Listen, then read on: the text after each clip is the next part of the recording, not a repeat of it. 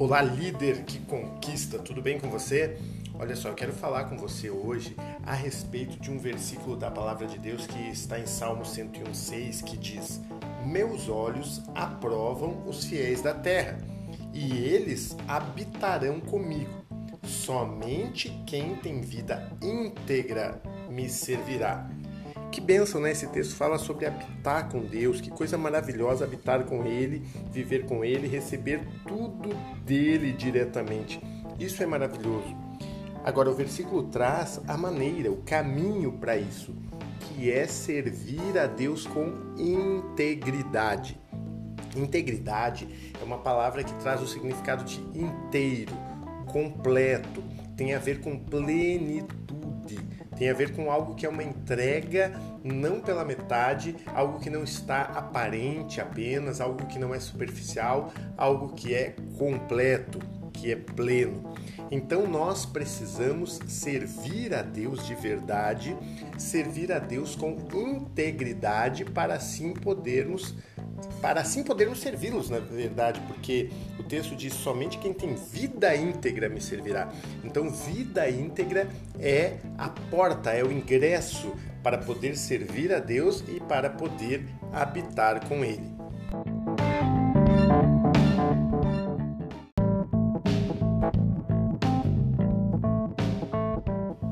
E então, o que é esta vida íntegra? O que é integridade? Integridade é uma plenitude, é um alinhamento entre todas as áreas da nossa vida, um alinhamento dentro do mesmo propósito, dentro do mesmo princípio. Então, se dizemos que somos servos de Deus, que lideramos na obra de Deus, precisamos alinhar todo o nosso ser com este propósito. Ou seja, devemos servir a Deus da mesma forma quando estamos em casa, quando estamos na igreja, quando estamos na rua, na faculdade, aonde estivermos.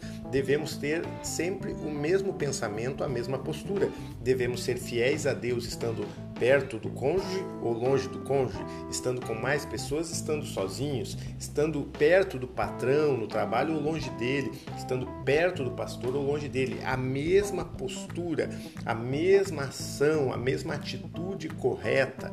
Isso é integridade, é plenitude, é alinhar toda a nossa vida com aquilo que nós dizemos que somos e cremos é não estar de uma forma vivendo de uma forma diferente conforme o ambiente, conforme o momento ou conforme as tentações e dificuldades que passamos, porque essa é uma outra questão. Nós passamos muitas lutas e tentações para roubar a nossa integridade.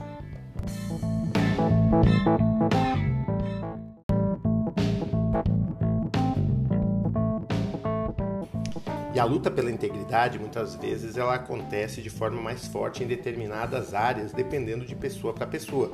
Por exemplo, alguns têm a sua maior luta para se manter íntegros na parte sexual, seja na fidelidade dentro do casamento, seja na abstinência fora do casamento. A tentação vem, aquele chamado para o pecado, para a coisa errada, vem para a sua carne, vem para os seus olhos, vem para a sua vida e é preciso vencer, se manter íntegro, porque na integridade é que nós nos tornamos verdadeiramente líderes na obra de Deus, servo de Deus, verdadeiramente habitamos na presença de Deus. Então temos que nos manter íntegros nessa área, na área financeira, sendo obedientes aos princípios da palavra. Como é que a gente diz que a gente serve a Deus e não é obediente nas finanças conforme os princípios da palavra de Deus? Primícias, dízimos, ofertas. Então é preciso ter integridade nestas áreas, cumprir realmente com o princípio que dizemos que vivemos, não pela metade, não aquilo que nos convém.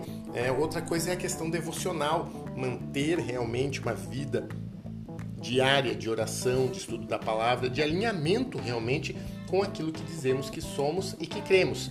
Isso é que nos faz ter uma vida íntegra. É claro que eu citei aqui três pontos: a questão sexual, a questão financeira, o devocional, mas a nossa vida deve ser íntegra de uma forma completa. Aquilo que falamos deve estar alinhado com aquilo que cremos, a nossa postura, a nossa maneira de viver, de vestir, enfim, tudo deve estar alinhado com os princípios da palavra de Deus que nós cremos, ou seja, sermos íntegros, sermos inteiros para Deus.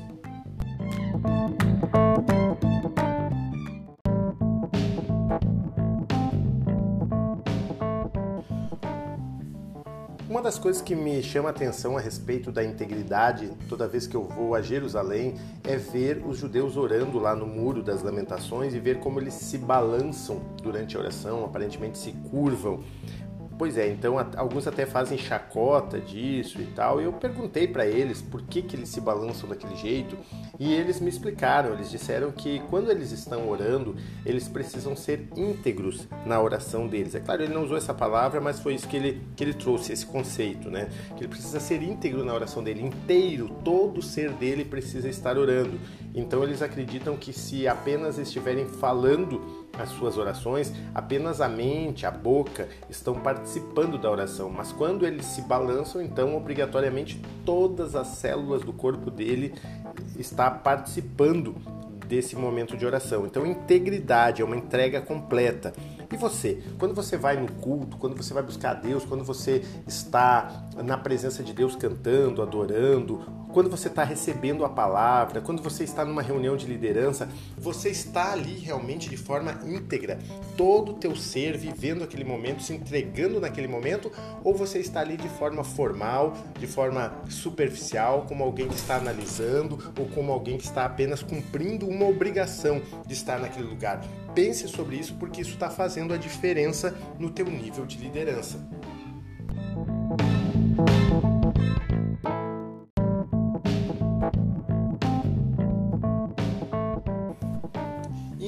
Que vale a pena ser íntegro, viver uma vida íntegra, porque o líder precisa realmente entrar nesse nível de liderança. Primeiro, porque nos livramos de tudo aquilo que a falta de integridade nos traz de ruim, que é um esgotamento, um cansaço. Sabe-se que toda pessoa que vive em, desalinhamento, em incongruência, né, desalinhamento daquilo que ela pensa, daquilo que ela crê, daquilo que ela diz, de como ela se comporta, esse desalinhamento traz um gasto de energia absurdo. Então a pessoa se torna cansada, esgotada, ela não se sente plena, não se sente realizada. Além disso, o corpo fala, então de alguma forma as pessoas leem a falta de integridade dela e ainda que inconscientemente isso rouba a autoridade, rouba o poder. Uma consciência tranquila, ela é, torna a pessoa livre. Então, falando da questão positiva, do o que faz bem para uma pessoa viver uma vida íntegra. Ela se sente bem, ela gasta menos energia, então ela tem mais energia para usar na sua liderança. Ela também acaba tendo mais autoridade, porque as pessoas percebem esse nível de autoridade e ela tem acima de tudo a bênção de Deus. Ela vai realmente estar sendo aceita aprovada por Deus, conforme diz a palavra de Deus. Será aprovada por Deus, no Salmo 106, habitará com Deus, e aqui não estamos falando apenas da eternidade, mas estamos falando de um relacionamento que começa no momento em que a integridade entra nas nossas vidas e é o único que está servindo a Deus de verdade, porque diz somente que quem tem vida íntegra me servirá. Então, quem não tem vida íntegra, ainda que esteja trabalhando na igreja, ainda que esteja numa função de liderança na igreja, não está verdadeiramente servindo a Deus. Então, servir a Deus passa por uma vida íntegra.